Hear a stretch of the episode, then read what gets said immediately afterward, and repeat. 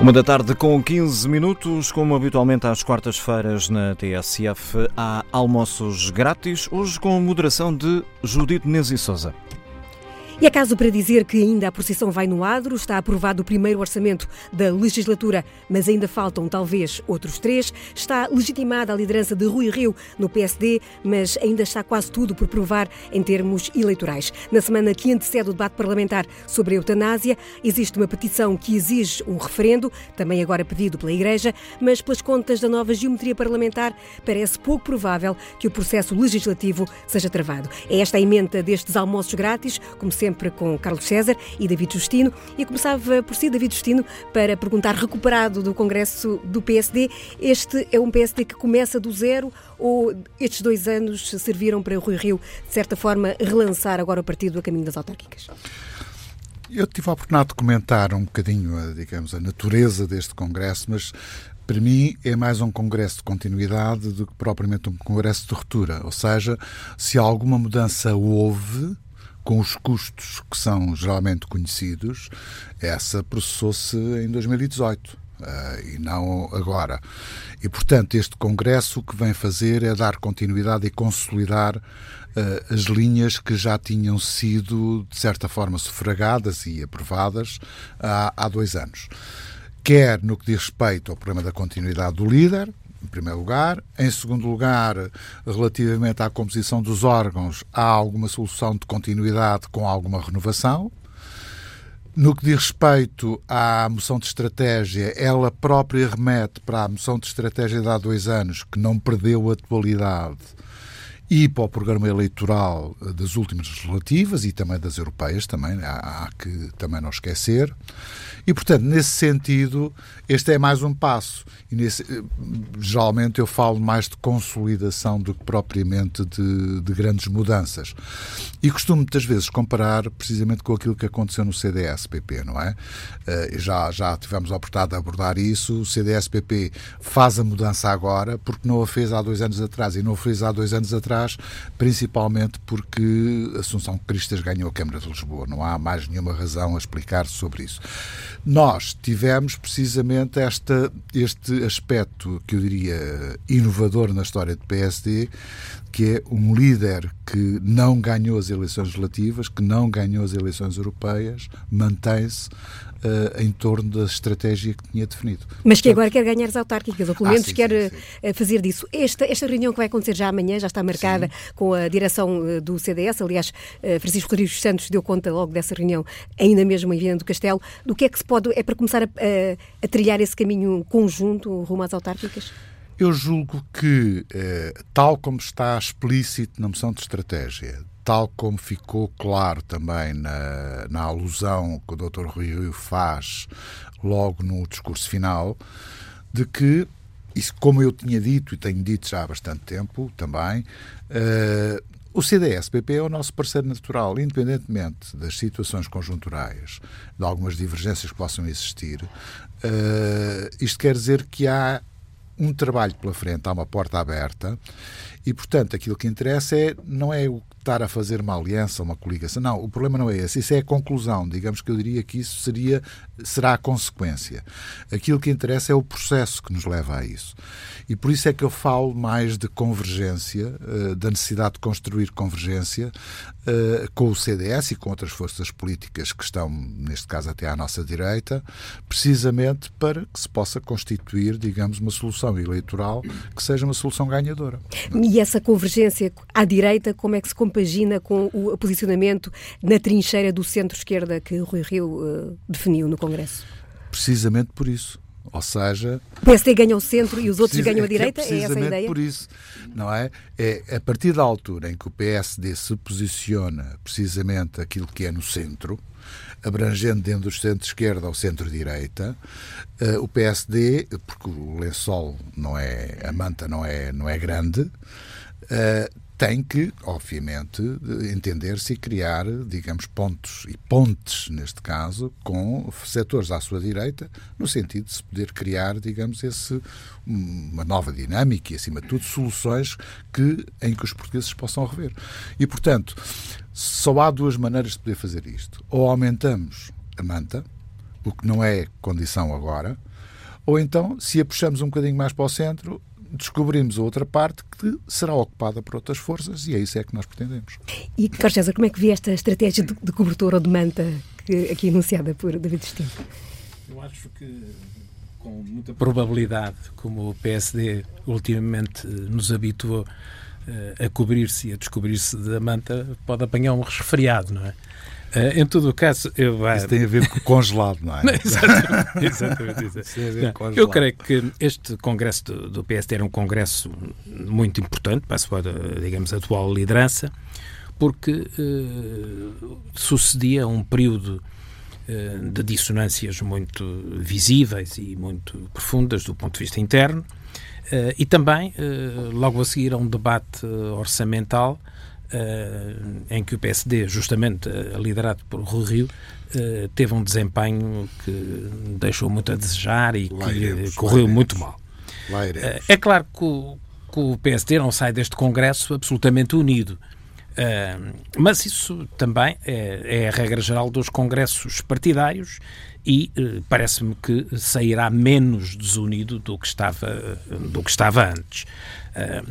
Acho de resto normal que essa diversidade aconteça, ela existe no meu partido, na, generalidade dos outros partidos, e pode, bem aproveitada essa diversidade, eh, constituir até eh, um benefício do ponto de vista da atratividade eleitoral do, do Partido Social Democrata. O que não me parece que beneficie muito o PSD é a sua reincidência, que eu vi, que tenho visto a diversos títulos e que me parece que se prolongará com a atual liderança, uh, numa conduta que é muito errática uh, e imprevisível. Hoje é uma coisa, amanhã é outra, sobre os mais variados temas e nos mais uh, variados momentos. Ora, quando nós deixamos de ter uma intuição razoável sobre o que cada partido pensa ou sobre aquilo que cada partido provavelmente fará em matérias importantes, é porque algo de gratuito, algo de fortuito, um, algo de ocasional ou até eh, de perverso, uh, está a alimentar a conduta uh, desse partido e, sobretudo, quando isso acontece com um partido com um enraizamento histórico e conhecido e com uma dimensão representativa significativa. o problema, aliás, é ainda mais geral e deve prender a atenção de todos os partidos. A democracia portuguesa perde propriedades eh, quando, digamos, os seus principais eh, atores agem em prejuízo de convicções eh, estruturais e decidem em função de conveniências próprias ou de tentações populistas. O que me parece é que o PSD demonstrou uma vez mais que está muito permeável nesses sentidos. Não vou aqui falar da, digamos, da pulverização de, de, de moções da pulverização eh, de listas, que aliás é um, um acontecimento um pouco peculiar e, eh, e próprio do, do, dos congressos eh, do PSD. Uh, mas uh, creio que poderemos também depois ver isso, mas uh, o discurso de Rui Rio não foi especialmente auspicioso do ponto de vista da tranquilização daqueles que pensariam que o PSD tinha uma proposta inovadora Uh, e que uh, poderia, digamos, trazer uh, luz num outro caminho alternativo ao do, do, atual governo. É claro que houve o pescar de olhos, de olhos ao, ao, ao CDS. eu, aliás, já tinha referido aqui em outras ocasiões que o PSD está fadado para tombar à direita, à procura de um aliado, que é o CDS, que se chegou ainda mais para lá da direita.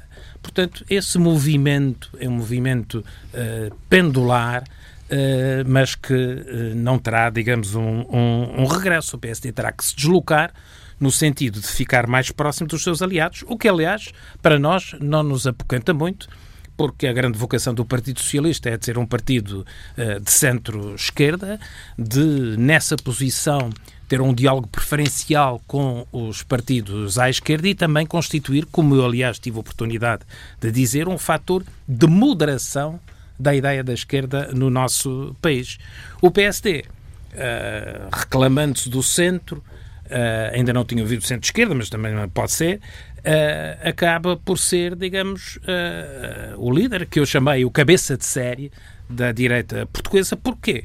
Porque é justamente com os partidos da direita uh, que pretende uh, ter um diálogo preferencial e é só com os partidos da direita que pode vir uh, a ser governo ou que ambiciona ser governo. E, portanto, aquilo que nós podemos dizer é que, independentemente das roupagens independentemente uh, da, da, digamos, da cenografia uh, que, se, que se constrói num congresso para efeitos de consumo público, a verdade é que este PSD sabe que só terá possibilidades de constituir uma alternativa com possibilidades de sucesso se for capaz de uh, agrupar toda a direita. Ora, não se agrupa toda a direita, virando à esquerda e, portanto, o PSD lá estará tombará à direita. David Destino para rebater, se quiser, e já agora eh, podemos começar também a ir falando uh, do Orçamento de Estado, que marcou claramente uh, uma ideia de, por um lado, que o Partido Socialista, Carlos César dizia agora que o Partido Socialista continua preferencialmente a pensar nos apoios da esquerda, mas este debate orçamental também mostrou que, pelo menos, uma das fações dessa esquerda, o Bloco de Esquerda, por várias vezes mostrou uma posição de maior animosidade em relação ao Partido Socialista do que nos tempos da chamada geringonça. Sim. Bom, vamos lá ver. Este problema da. Eu já vou à reincidência da, conduta errática. Sim. Para citar o Carlos César. Eu gosto de o citar, é um dos aspectos que eu. Pode ser só para parafrasear, eu não fico ofendido. Não, citar, citar, citar. Bom, eu acho um pouco estranho, ao, ao Carlos César. Então, você diz que o CDS chegou-se para lá da direita e anda a fazer telefonemas para viabilizar uh, propostas de orçamento. Isso não é verdade. Não é verdade. Ah, isso não é verdade. Eu peço desculpa. Não, não, isso não é verdade. O que acontece todos os dias no Mas é, Parlamento, é, pelo menos acontecia enquanto eu uh, lá estive, é que todos os dias nós falamos uns com os outros. Felizmente. E, o, e pelo é? telefone interno, basta ver as, as, imagens do Parlamento. Toda a gente está a falar pelo telefone felizmente, interno felizmente. Eh, entre as diferentes bancadas. Portanto, não há aqui nada de mas, extraordinário. Mas eu não. acho que é, é de alguma. Eu diria. Quer dizer Sabemos que na política não andamos em busca de gratidão, não é? Mas, quer dizer, o papel que o CDS desempenhou relativamente ao problema, nomeadamente do, do IVA da eletricidade, foi um papel que eu acho que vocês deviam de agradecer e não remeter o CDS aquilo que, che, que diz que, dito que por, é para lá da direita. por alguém do, é? do, para lá da direita, não é? Do partido que fez um recorde de cambalhotas sobre o um único nada, tema é verdadeiramente nada, extraordinário. Nada, ah, podemos ver então, isso, então, podemos ver, podemos okay, ver. Vamos largar isto, vamos diretamente então para o problema de, do que é que aconteceu no, no orçamento. Aquilo que o PSD disse muito claramente é que levaria às últimas consequências uh, o problema da, da redução do IVA da eletricidade. E que lutaria até ao último ponto sobre isso. Face às várias posições existentes, o PSD, obviamente, teve que tomar essa mesma posição. Na minha opinião, houve aqui um pequeno deslize, uh, e vamos ser. quando o PSD, de forma transparente, anunciou que estaria disponível até para viabilizar a proposta do PC, porque isso era um dos objetivos. Ou seja, depois de esgotarmos, depois de esgotarmos tudo isso, é claro que a bancada do Partido Socialista, percebendo isto, não é?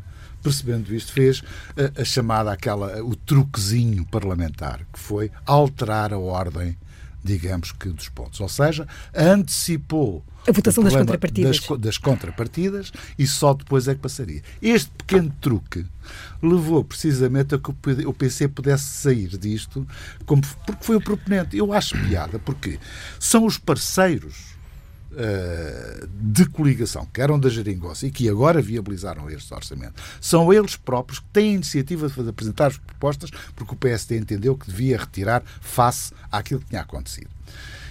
E, na verdade, a culpa de tudo isto é do PSD. Eu, eu, acho uma piada enorme. Quer dizer, são eles próprios que fazem as propostas. São eles. E, portanto, o PSD está perfeitamente livre para viabilizar aquilo que entender viabilizar para conseguir e, de certa forma, concretizar o seu objetivo, que era baixar os impostos. Portanto, nessa perspectiva, eu não sei onde é que está a conduta errática, porque, eventualmente, poderão as pessoas não perceber, mas como é natural, quem, quem eu próprio estive a acompanhar o debate tive algumas dúvidas com aquele anúncio, não é? Mas, quer dizer, vendo bem, depois de tudo aquilo que aconteceu, eu acho que que há uma, uma, coerência relativamente a isso, ou seja, é levar às últimas consequências a proposta que fazíamos. Mas depois não teve concretização, não é? No, no, no não teve porque alteraram, alteraram, alteraram a ordem, como é natural, o PS percebeu isso perfeitamente, não é? Alteraram a ordem das propostas, passaram, uh, digamos que, as condicionantes para antes, e isso obviamente obrigou o PSD a tomar uma posição diferente daquela que tinha anunciado. E, portanto, baseiam-se nestas coisas, precisamente para lançar areia para os olhos, neste caso é para os ouvidos das pessoas, não é? Parece que não ouviram bem isso. E, portanto, esses truques, que foi muito idêntico aos truques utilizados, não é? Uh, quando foi a crise dos professores, nós já estamos habituados. E, precisamente como estamos habituados, também já sabemos com, com quem é que estamos a lidar. Portanto, sobre isto eu não tenho grandes dúvidas. E vamos fazer aqui uma declaração que eu acho que é importante. O PSD estudou muito bem uh, este problema do IVA da eletricidade. Em junho do ano passado, eu pertencia a um grupo em que analisámos os impactos, as vantagens e inconvenientes de tudo isto. Depois de fazermos este trabalho, e foi um trabalho sério, rigoroso, em que fizemos a análise dos impactos financeiros e não só, uh, o Dr. Rui Rio apresentou no mês de julho quando apresentou as grandes eh, propostas para a campanha eleitoral, no mês de julho, e junto com o quadro macroeconómico, o Dr. Rio apresentou a proposta. Na campanha eleitoral foi um dos temas em que nós mais batemos. Agora digam-me lá, então depois chegamos à Assembleia e vamos defraudar tudo aquilo que andámos a dizer todos aqueles que votaram em nós, precisamente por causa destas provas. Não tem sentido nenhum. E, portanto, o, o, o, o Partido Socialista pode nos acusar da maior irresponsabilidade, da conduta errática, de ser imprevisível. Pode, pode acusar isso. Agora, há uma coisa, quer dizer, só não vê quem não quer. E, portanto, eu julgo que, quando se quer ser governo, as promessas são para cumprir. Mas quando se quer ser oposição, as promessas também são para cumprir. Só que uns fazem no governo, outros fazem na Assembleia. E, portanto, não vão pensar, nem esperem que nós abandonemos as promessas que fizemos nas eleições só porque, entretanto, estamos na Assembleia e não estamos no governo. Não. Nós vamos, pelos meios que estão ao dispor dos deputados e da Assembleia e no âmbito daquilo que é competência da Assembleia, nomeadamente no que diz respeito a impostos, vamos aproveitar todas as oportunidades para concretizar aquilo que prometemos. E, portanto, o programa eleitoral que apresentámos e que foi sufragado pelos portugueses, pelo menos de 28% daqueles que votaram, eh, eu julgo que é uma linha que nós vamos respeitar. Não pensem que nós prometemos uma coisa e depois chegamos ao poder e fazemos outra. E, portanto, o melhor exemplo de confiança que nós podemos dar é precisamente que, quer seja no governo, quer seja na oposição, o que se permite é para cumprir. Portanto, esse ponto para mim é fundamental. Segundo aspecto que julgo que é, que é importante. Não quer dizer que daqui a um ano, daqui a um ano, não é em menos de um ano, porque nós, em outubro, é, sim, vamos ter um novo orçamento para estudar não haja esta ou outra qualquer proposta que esteja no Sim, não duvido, de facto. Não. Ou esta ou outra.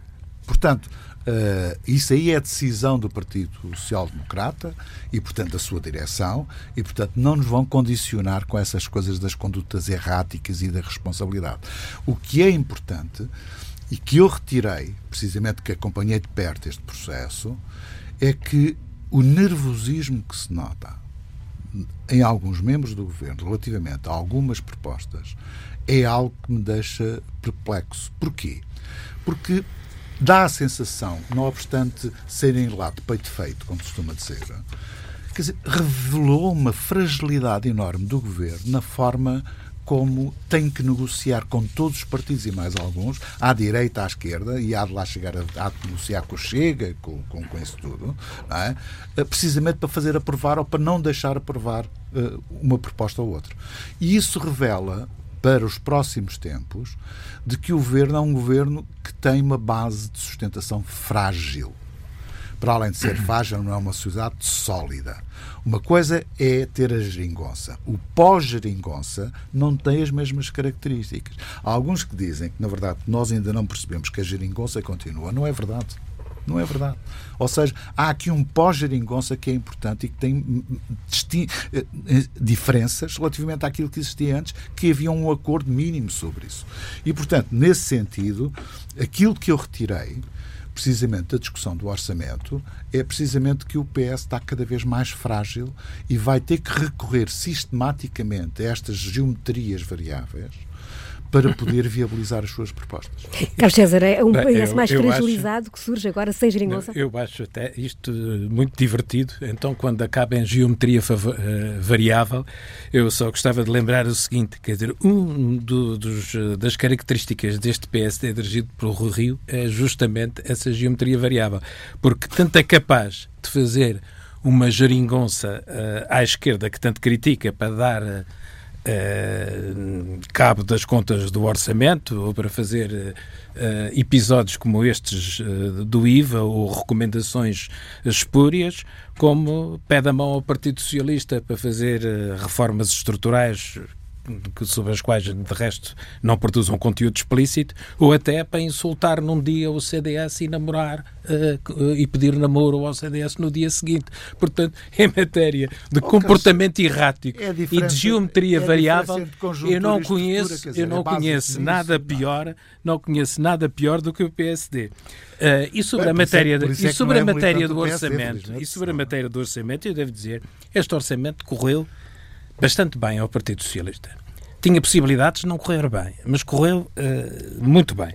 Se nós excetuarmos dois ou três casos uh, de, de, propostas aprovadas que representam um maior uh, desvio àquilo que o governo pretendia, a verdade é que este orçamento foi aprovado sem, digamos, desvirtuamentos que o pusessem em causa. Nós tivemos eh, cerca de 1.300 propostas, como é sabido. Dessas 1.300 propostas foram aprovadas eh, cerca de 250. Dessas 250, cerca de metade dessas propostas foram aprovadas com o voto favorável uh, do Partido Socialista Estavam e na sua esmagadora maioria resultantes de uma negociação uh, com, o B, com o Bloco de Esquerda, com o PCP, com o PAN, com o PEV e com a deputada agora independente uh, do Livre. Portanto, isto quer dizer que, na verdade, com outro nome, com outro modelo e com outra densificação, existe um acordo entre o Partido Socialista e os partidos que Existem constituem a chamada geringonça.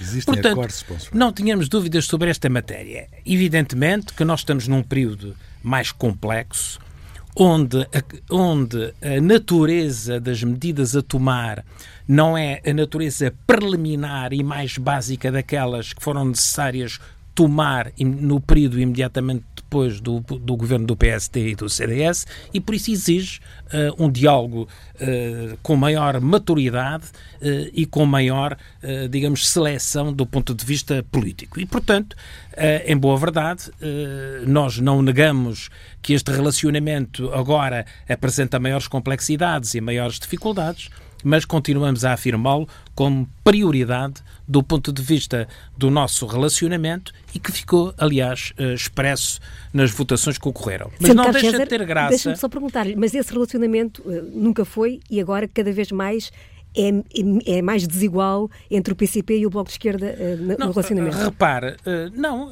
foi agora assim, mas poderá não ser no, no próximo orçamento. Eu creio que, que, o, que, o, Governo deve iniciar desde já, e o Partido Socialista, uma análise em relação ao, ao orçamento do próximo ano e, e, com mais tempo do que aconteceu desta vez, uh, alinhar, de certa forma, aquilo que é preciso alinhar para que o orçamento corra com uh, melhores expectativas. Agora, eu acho muito engraçado uh, esta outra contradição do PSD, é que ao mesmo tempo que diz que parece que a jaringonça se destruiu, o não, Dr. Rui Rio faz um discurso a dizer que este é um governo que tem a marca ideológica do comunismo. É verdadeiramente um caso de delírio dizer uma coisa destas. Mas a propósito propósito de delírio, eu trouxe aqui uma nota que é para a gente não pensar que estamos aqui a falar de coisas que não aconteceram. E se, se me derem o tempo necessário, que eu ainda tenho, uh, e os ouvintes tiverem paciência, eu lembro o seguinte: bom, este caso do IVA, como se sabe, é um caso em que uh, se demonstrou claramente o caráter de, digamos, de troca-tintas e de alguma irresponsabilidade por parte do PSD. O Partido Socialista tinha uma posição clara sobre a matéria, achava que ela era, que era uma medida socialmente injusta e, do ponto de vista ambiental, uh, contraditória. Uh, fez um esforço de aproximação com os seus parceiros com a apresentação de uma proposta em que, mediante uma autorização legislativa, nós devíamos fazer uma reflexão e uma abordagem junto da Comissão uh, Europeia para fazer essa diminuição em função dos escalões de consumo. Eu devo dizer que, em termos europeus, na Europa há 27, 20 dos 27 países têm a taxa normal de IVA na eletricidade e só 7 é que têm uma taxa, uh, uma taxa menor. Mas vejamos o que é que o PSD conseguiu fazer em pouco tempo. No dia 27 de janeiro anunciou uma proposta para redução de 6% a partir de 1 de julho, com três contrapartidas na área dos, uh, custos intermédios, gabinetes ministeriais e do excedente orçamental também. No dia 30, três dias depois, o Rio Rio anuncia que o PSD não aprovará nada que provoque desequilíbrio orçamental. Antes já tinha incluído uh, o excedente, mas deixou uh, de incluir. Depois, no dia 1 de fevereiro, ou seja, dois dias depois, o PSD acena ao Bloco de Esquerda com impostos, novos impostos, para pagar é o corte do IVA da luz. Oh, Carlos, desculpe, é Depois, é no dia Essa 3 é de fevereiro, no dia 3 de fevereiro, o PSD recua e já não aceita impostos em troca uh, do IVA e no dia 5 altera as propostas e altera as contrapartidas. No dia 6 oh. o PSD diz que votará a favor da proposta do PCP. Minutos depois vota a abstenção para provocar o chumbo da proposta do PCP. E minutos depois o Dr. Rui Rio faz uma declaração a dizer que manteve a coerência. Pelo meio, portanto, foi mudando sucessivamente as contrapartidas, ficou até uh, numa determinada fase apenas nos 8 milhões de euros de cortes de, nos uh, gabinetes. Um, e acabando mesmo, no, no, último ato, por votar favoravelmente a proposta do Bloco de Esquerda que não previa qualquer compensação. Ora, tudo isto não se passou no tempo conturbado da liderança do Dr. Fernando Negrão. Não, é no tempo da liderança do Dr. Rio Rio agora entronizado de novo como líder do PSD. David É este o PSD. De, isto não é o PSD da geometria uh, variável, é o PSD do delírio. Oh, Carlos César, vamos lá, você, você, você conhece as coisas. Você Conheço, sabe, é por isso que eu estou a dizer isso. Você está a pegar em, em, títulos de jornais, está a pegar, está a recorrer a tudo e mais alguma coisa. Toda a especulação que à volta disto se fez para tornar aquilo que é especulação em atos ou factos verídicos e alguns deles são falsos. Não, oh, David, eu até tornei-me tornei durante esses dias espectador de um, de um canal que eu nunca pensei na vida que pudesse ver durante muitas não, horas, que é o ARTV. Não, Portanto, veja exatamente. lá. Ouça, uh, uma coisa é nós batermos isto seriamente. E outra coisa é estarmos a invocar, digamos que, notícias vagas, especulações, eh, e eu, eu, sinceramente, quer dizer, eu não, não o reconheço na forma como a gente. Não, mas tudo isso que eu lhe digo é, é, é, é verdade e passou-se. E passou-se. Bom, mas de qualquer maneira, o que, há, o, que há aqui, o que há aqui relativamente ao problema da coerência ou não coerência é que há uma finalidade que nós lutamos por ela até ao fim. E essa para nós era fundamental. Agora, se vão eliminando propostas como é natural, nós temos de saber se secundamos as outras ou não. Isso é perfeitamente natural. Você está a falar de coisas diferentes ao longo de todo o processo. E, portanto, tanto fazia ter contrapartidas não, como não contrapartidas. Ouça, ouça, se o objetivo Por fosse exemplo. atingido, se o objetivo fosse atingido, tínhamos que ver quais eram os custos para atingir esse objetivo. E é essa ponderação que tem que ser feita. Agora, vamos ver no futuro o que é que vai acontecer sobre isto. Nós cá estaremos, esperemos, não sei se estaremos não, mas cá estaremos depois para, para, para discutir eh, isso mesmo. Mas há um outro aspecto que, eu julgo, que é outra, uh, outra proposta que foi também, obviamente, muito contestada e que eu gostava de abordar. Da aqui, linha circular. Que é o problema da linha circular do métrico. No, o tempo já não é muito grande. Assim. Ah, essa proposta não me preocupa nada. Está bem, mas o problema não tem a ver com essa proposta. Pois agora já não preocupa, mas se, se tivesse ouvido o ministro. A dramatização. Ambiente, aquilo que, ouviu, aquilo que eu ouvi aqui mesmo da Mariana Vieira da Silva, relativamente ao ataque que faz mais uma vez ao PSD, a proposta não era do PSD, a proposta foi do, do PAN, PAN, não é? E, portanto, nem foi o PSD. O PSD votou uh, precisamente junto com as outras forças políticas, todas as forças políticas, por duas ou três coisas que são simples. Eu ouvi ontem na TSF o bastonário da Ordem dos Engenheiros a deitar abaixo completamente aquela proposta da linha circular. Ele que foi administrador do metro, do metro, e que sabe mais do metro que muita gente junta sobre aquilo que se tem feito. Mas eu ouvi duas ou três coisas que são importantes. Primeiro, lançar, eh, digamos, o estigma de que as obras iam parar. Não há obra nenhuma. De que aquilo ia inviabilizar não sei o quê. Não há inviabilizar porque os próprios concursos ficaram vazios. Portanto, vamos lá ser sérios. Aquilo que o doutor Matos Fernandes fez, ou o engenheiro Matos Fernandes fez, foi uma ação de propaganda mal feita e pouco séria, que me levou a, a, mim próprio, que tinha até algum apreço pelo senhor, não é? Pensava que era uma pessoa rigorosa, etc. Quer dizer, bateu o crédito que eu lhe tinha dado, abateu completamente. Porque, no, no, fundo, veio tentar condicionar e, acima de tudo, fazer politiquice sobre uma coisa que é séria. E nesse sentido, até eu estive quase, disse-o aqui, olha, eu não gosto muito disto, mas vou-me informar. Bom, informei-me. E aquilo que me informei, precisamente, é que isto é uma asneira de, de palmatória. De palmatória.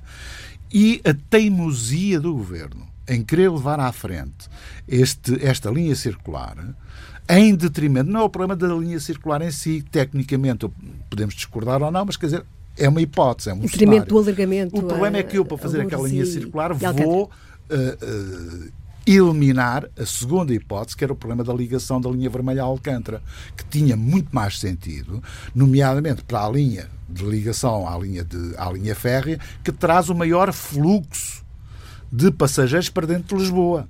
Não é? E, portanto, eu já não falo na Dolores, porque no, o fluxo aí é muito menor. Bom, portanto, isto é uma proposta sem pés na cabeça. A própria Ordem dos Engenheiros dizem que aquilo é, é, uma, é uma solução complicadíssima. O custo vai disparar e, precisamente, é por isso é que os concursos ficam vazios. É? E, em terceiro lugar, julgo que há, uh, tem que haver seriedade nisto. Ou seja, uh, queremos saber quais são os custos alternativos numa e noutra e quais são os impactos alternativos em termos de retorno numa e noutra. Portanto, eu vi o Dr. Medina, é, Presidente da Câmara de Lisboa, transformar isto num desespero. Parecia que a cidade de Lisboa tinha tido um novo terremoto. Não é? E, portanto, é este tipo de coisas que eu não tolero que é utilizar-se da função de spin, é? de espalhamento, uh, da comunicação social. Eu, de um momento para o outro, eu por acaso tive a ver, de um momento para o outro, a quantidade de notícias que invadiram todos os órgãos de comunicação social foi uma coisa avassaladora. Avassaladora. E é assim, eu, como a gente vai, vai se habituando, não é? vai se habituando.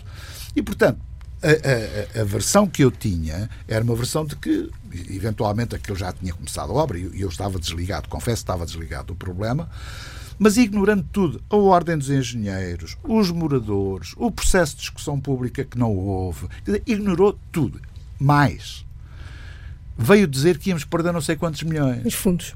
É? E agora é o próprio Ministro do Planeamento, colega de governo, disse: não, não se perde nada porque esses fundos serão utilizados noutras, uh, noutras coisas. Quer dizer, eu concordo, concordo que agora que o Carlos não quer dar muita importância a isso, isso é dado barato. Não é? Mas isto quer dizer, demonstra bem como é que se faz teatro não, posso... em torno destas coisas. Então, não é? Carlos César, para responder não, e para termos ainda uns minutinhos. Posso fazer apenas uma observação sobre, sobre isso. Quer dizer, eu não conheço a substância do problema do ponto de vista da opção técnica do alargamento da rede do metro.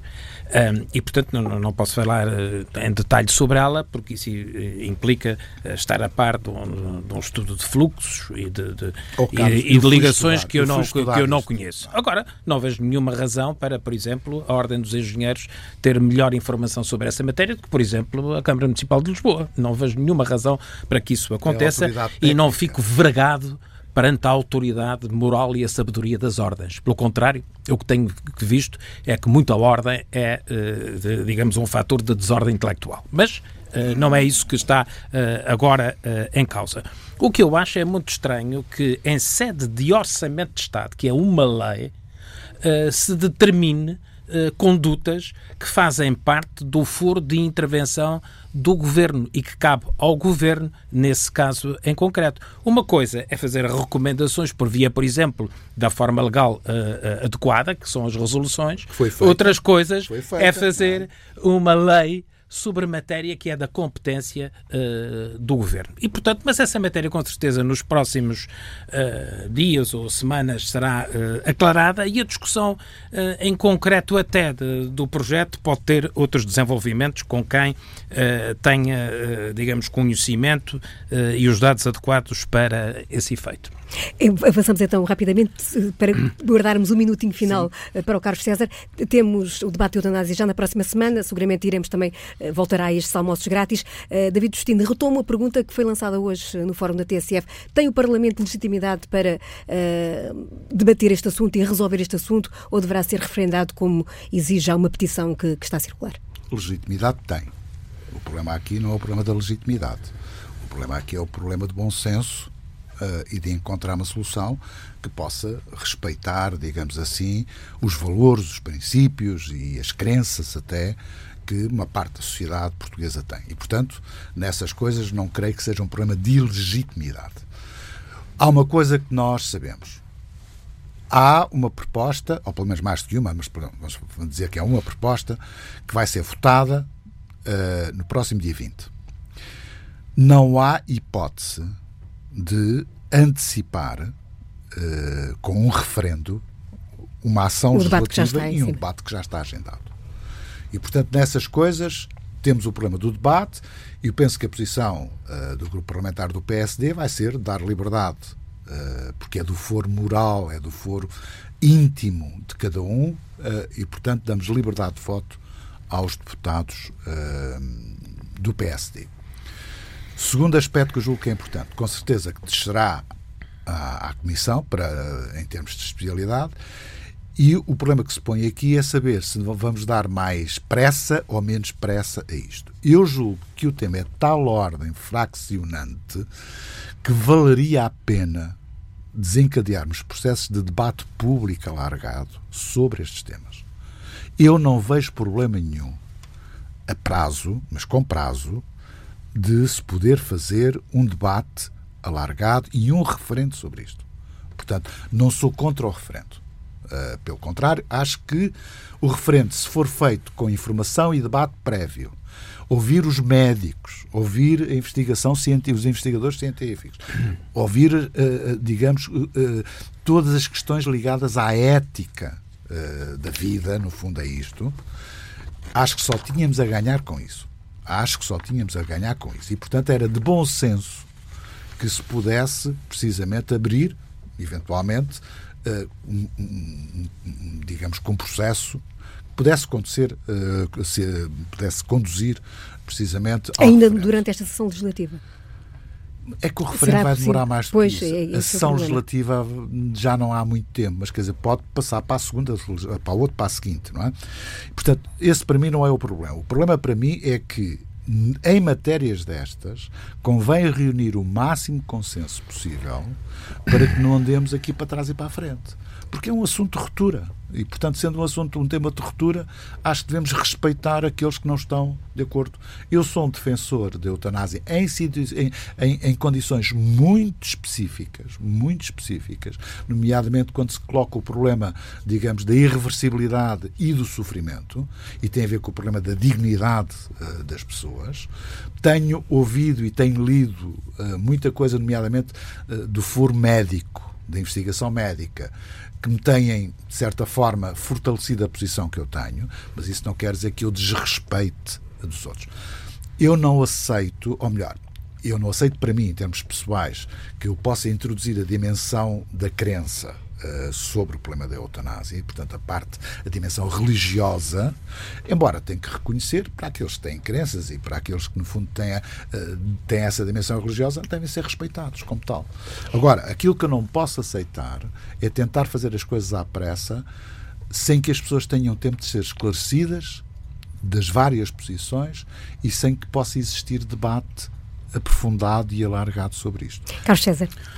Bem, eu desde logo quero dizer que não vejo que quem seja crente tenha que ser contra a eutanásia, assim como não vejo claro. que quem seja crente tenha que ser uh, a favor do celibato ou não dos padres. Portanto, a questão não, não é essa. Uh, esta matéria está a ser discutida uh, há anos e com pontos de vista conhecidos. Com várias petições, com relatórios, com dentro e fora, de, digamos, do, uh, do Parlamento, com inúmeras audições parlamentares, com debates uh, públicos, envolvendo dezenas e dezenas de organizações. Todas essas organizações que o David Justino mencionou foram já ouvidas formalmente. e existe anos. registro de todas essas posições uh, sobre, uh, digamos, estas matérias. Até foram feitos estudos de opinião, vários estudos de opinião, que deram genericamente uh, a ideia de que a maioria dos inquiridos era favorável à permissão legal da eutanásia e, sensivelmente, Uh, menos de metade consideravam necessário um, um, referente. Bom, mas essa não é a questão. Uh, o que é que nós vamos fazer? Nós vamos discutir, mais uma vez, e fazer uma primeira aprovação uh, de um diploma que depois vai ser discutido na, na especialidade. não vamos estar nem estaremos em presença de uma lei que obrigue ou que estimule alguém para pôr termo à sua vida. Ou seja, nós não estamos nem estaremos, por isso, obrigados a um processo de, de referendar a vida e muito menos a morte. E esta matéria não é uma questão de perguntar apenas sim ou não. Estamos em presença de uma pessoa poder decidir sem ser crime sobre a sua própria condição em contextos limite e minuciosamente regulamentados e acautelados. A posição do Partido Socialista foi clara uh, do ponto de vista de, de, de, desta matéria. Uh, na anterior legislatura nós apresentamos um projeto de lei, eu era líder parlamentar e insisti que como não tínhamos essa matéria no programa, não havia uma oposição oficial do Partido Socialista a tomar. Uh, e por isso tal como agora uh, uh, acontece, é dada liberdade de voto uh, aos deputados sobre esta matéria. Mas o que eu acho que deve ficar claro é que uh, esta opção que agora, digamos, é tomada uh, e a orientação que agora uh, é dada pela proposta que foi apresentada, trata-se, no fundo, de permitir a antecipação da morte de uma pessoa por decisão da própria pessoa, consciente e informada, doente, a situação de sofrimento extremo, com lesão definitiva ou doença incurável e fatal, quando praticada ou ajudada por profissionais de saúde. E as condições são imensas. Se houver dúvidas sobre o discernimento do doente, se houver dúvidas do médico orientador, do médico especialista, se houver dúvida do conselho de acompanhamento, onde, são, onde estão ordens e onde estão organismos da, da magistratura judicial. Portanto, só nessas condições é que isso pode acontecer. E eu tenho a esperança que, com a aprovação desta lei e a sua melhoria e todos estes acautelamentos que eu também acho que são, que são necessários, nós possamos ter um enquadramento que não torne crime uma opção que é do furo individual. Carlos César de Justino, o tema regressará seguramente a estes almoços grátis que uh, regressam já na próxima semana.